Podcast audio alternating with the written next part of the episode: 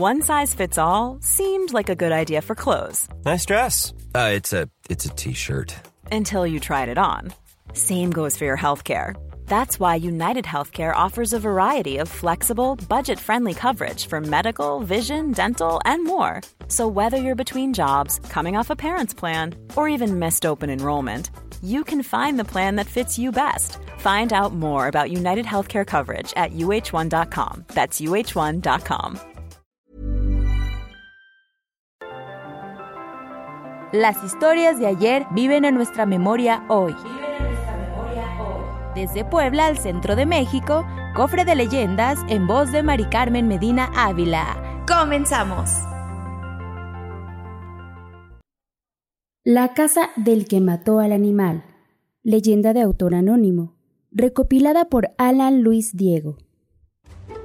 En la Puebla virreinal, llena de gente bien vestida, donde la moda parisina estaba presente en los abultados vestidos de las mujeres, con coloridas telas y encajes, y los hombres portaban con orgullo trajes, sombreros y empuñaban gallardos el habano, existía una enorme mansión que por desgracia cayó en calamidad. El edificio con fachada de estilo gótico albergaba la acomodada familia Carvajal.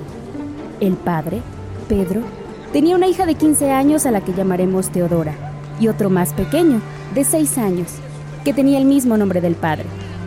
La madre había fallecido hace un par de años a consecuencia de una fuerte neumonía.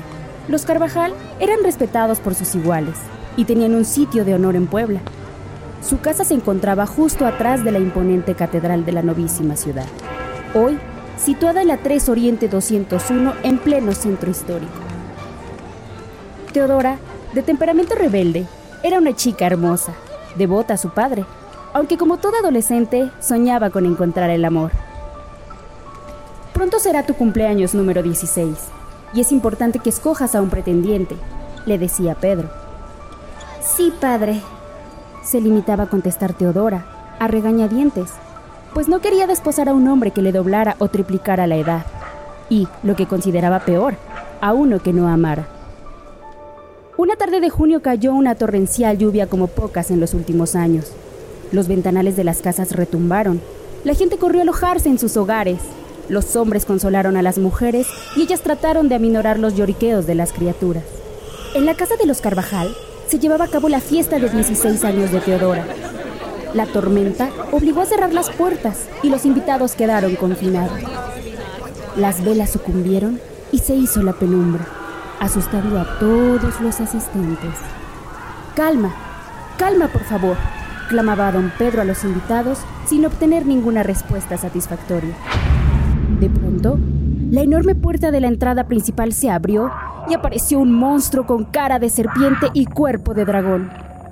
El colosal gigante, de más de cuatro metros de altura y una longitud que rebasaba los ocho metros, entró y esparció terror entre los presentes.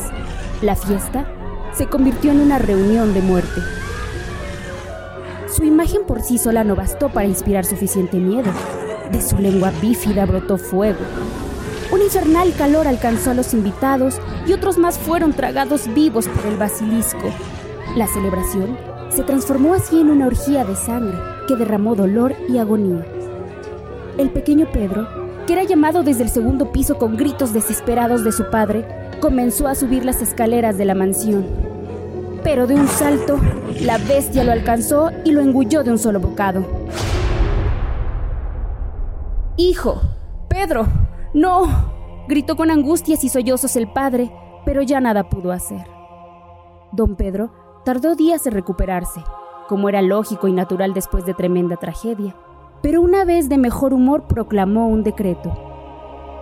Aquel que traiga la cabeza de ese monstruo que mató a mi hijo obtendrá la mano de mi hija y mi gratitud eterna. De inmediato, la noticia corrió por toda la ciudad y cientos de jóvenes buscaron a la bestia sin obtener éxito alguno. Otros soles salieron hasta que un día apareció un joven bien parecido montado en su caballo. Los pobladores le contaron los sucesos, que lo animaron a adentrarse en la aventura, más que por ser un hombre valiente que no le temía nada, por la abrumadora belleza de Teodora, a quien quería tomar como esposa.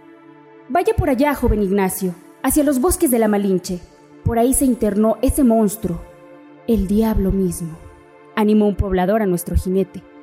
Con la mira en el bosque, Ignacio se internó en él y a punto de anochecer decidió descansar un poco en una cueva que pensó le protegería del frío.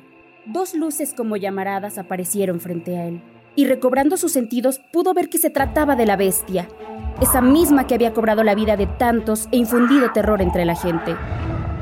Recordando la promesa de desposar a la bella Teodora, Ignacio sacó una pistola y trató de dispararle a la bestia. Sin embargo, las municiones no alcanzaron y no pudo hacerle el menor daño.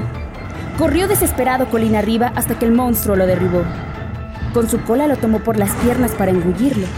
Ignacio recordó que tenía un as bajo la manga, una afilada navaja. La blandió contra los ojos del animal y lo dejó ciego.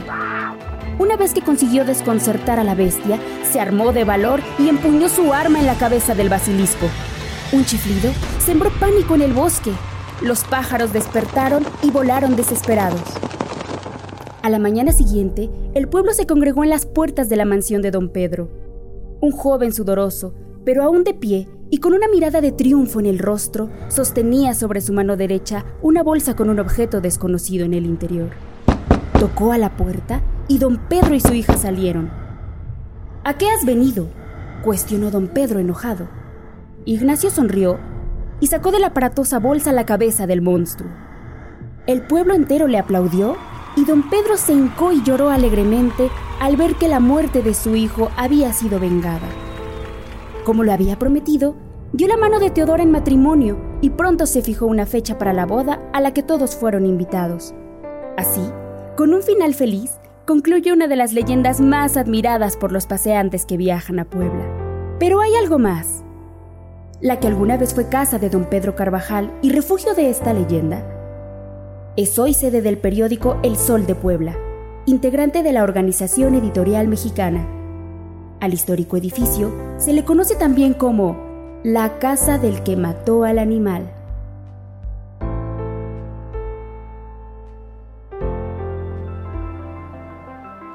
El cofre se ha cerrado. Te esperamos en el siguiente podcast con más leyendas de Puebla. Síguenos en nuestro Twitter, arroba podcastom o escríbenos a nuestro mail podcast.om.com.mx. Esto fue una producción de El Sol de Zacatecas para Organización Editorial Mexicana. Mmm, ya llegó la hora de comer. Alimenta tus sentidos con las recetas y recomendaciones de Aderezo. Escúchalo ya en Podcast OM. Ever catch yourself eating the same flavorless dinner three days in a row? Dreaming of something better? Well, HelloFresh is your guilt-free dream come true, baby. It's me, Kiki Palmer. Let's wake up those taste buds with hot, juicy pecan-crusted chicken or garlic butter shrimp scampi. Mm. Hello Fresh. Stop dreaming of all the delicious possibilities and dig in at HelloFresh.com. Let's get this dinner party started.